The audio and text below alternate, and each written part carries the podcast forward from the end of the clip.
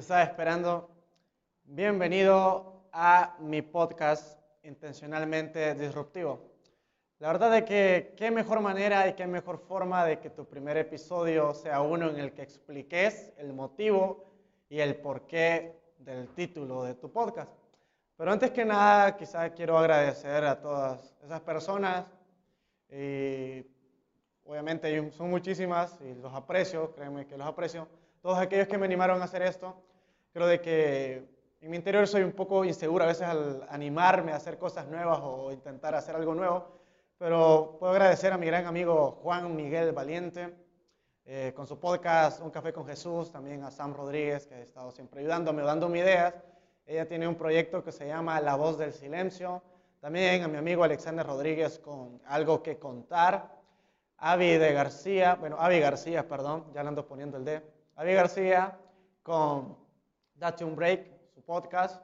Eh, Gabriel Figueroa, amigo, te escucho, con Contracorriente y el que está detrás de cámaras, mi super amigo Néstor Solórzano, que es un máster en, en música y pues también está trabajando en su música. Así de que a todos, en serio, yo creo de que la inspiración nace de la inspiración y ustedes totalmente me inspiran. Pero en materia, ¿por qué intencionalmente disruptivo? O sea, son dos palabras que no tienen mucha definición, pero que sí son súper extensas en concepto. Empecemos hablando de intencional. ¿Por qué intencional? ¿Qué es ser una persona intencional? Ser una persona intencional es trabajar con propósito y es hacer que cada acción sume y cuente para alcanzar el objetivo que tenés trazado, o sea, la meta o la visión que tenés trazada.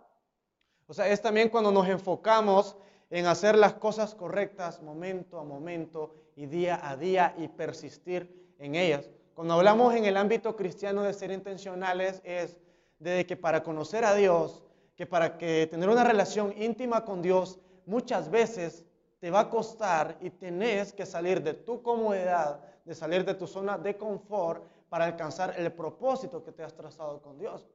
Eh, cuando hablamos de intencionales, podemos hablar de un gran hombre de la Biblia, como lo es David. David, antes de morir, eh, deja unos consejos a su hijo Salomón y le dice, hijo, sirve a Dios con ánimo voluntario. Pero ese ánimo voluntario lo podemos traducir a ser intencional. David le dijo en pocas palabras, hijo, muchas ocasiones no vas a tener como el deseo o la voluntad de hacer lo correcto, de servir a Dios, no te vas a sentir emocionalmente bien, pero algo le dijo David, sé intencional, serví a Dios con ánimo voluntario, o sea, que te nazca. A veces hay muchas cosas en nuestro entorno que nos ayudan a hacer las cosas, o sea, que nos inspiran, tenemos algo que se llama la extrinsicidad, extrinsicidad. O sea, de que eso nos anima y nos inspira y nos motiva. Pero hay momentos en que la motivación debe salir de dentro nuestro, que eso es algo súper intrínseco. Es lo que hablaba David con Salomón. Hijo, en muchas ocasiones no vas a tener ganas de hacer algo para Dios, pero dale, aunque no tengas ganas, hacerlo. Y eso es ser una persona intencional. Hay veces que queramos alcanzar algo para Dios, tendremos que salir sí o sí de nuestra zona de confort. Y cuando hablamos de ser disruptivo, también es una palabra que no tiene mucha definición, pero cuando hablamos de disruptivo el concepto es algo muy significativo del ámbito, cualquier ámbito en el que lo utilices, también se puede usar en psicología, en muchas otras ciencias sociales. Pero en nuestro caso diremos que la disrupción es una ruptura, es una, una ruptura, es un stop, o sea, es como un, como alguien lo dijo, como un parón en seco, así de la nada. Eso es ser disruptivo. Pongo el ejemplo, por lo menos, de un, una bandada de aves en el cielo. Y de repente, imagínense, imagínense ustedes, una de ellas dice, ¿por qué voy con ellas? Yo no quiero seguir este rumbo. Y de repente volando, toma otro camino diferente al que llevaban sus demás amigos o amigas.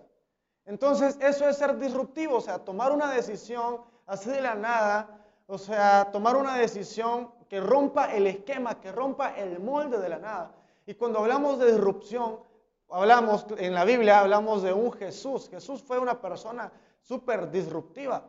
O sea, tuvo que cambiarle la mente a 12 pescadores, entre ellos publicanos también, para que tuvieran una mente como la de Dios o la mente que necesitaban para ser grandes evangelistas o posterior ser apóstoles. Entonces, cuando hablamos de disruptivo, hablamos de eso, de un cambio así de la nada, de parón. Y es en ese momento cuando vos vas en tu camino, en tu camino, en tu diario vivir y decís, ok, por donde voy, no voy a llegar a ningún lado, debo de tomar una decisión. Entonces, por eso ser intencionalmente disruptivo.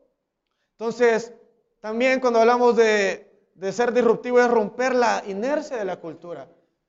Estamos viviendo, y Pablo dijo de que no nos acomodemos a este siglo, sino de que renovemos nuestra mente y que todo lo hagamos bajo la mente de Cristo. Eso es muy necesario. Como esta generación, como la generación nueva en este mundo, debemos de enfocarnos de que debemos de ser disruptivos. No debemos de acomodarnos a la cultura. La cultura prueba esto, la cultura nos mete en esto.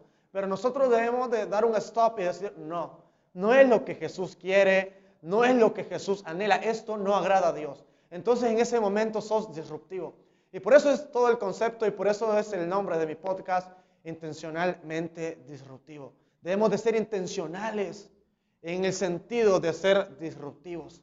Que aunque no nos nazca, pero debemos de hacer las cosas correctas y dar un stop a todo lo malo, a las ideas malas que tenemos, darle un stop, cambiar nuestra manera de pensar. Jesús cambió la manera de pensar también de sus discípulos.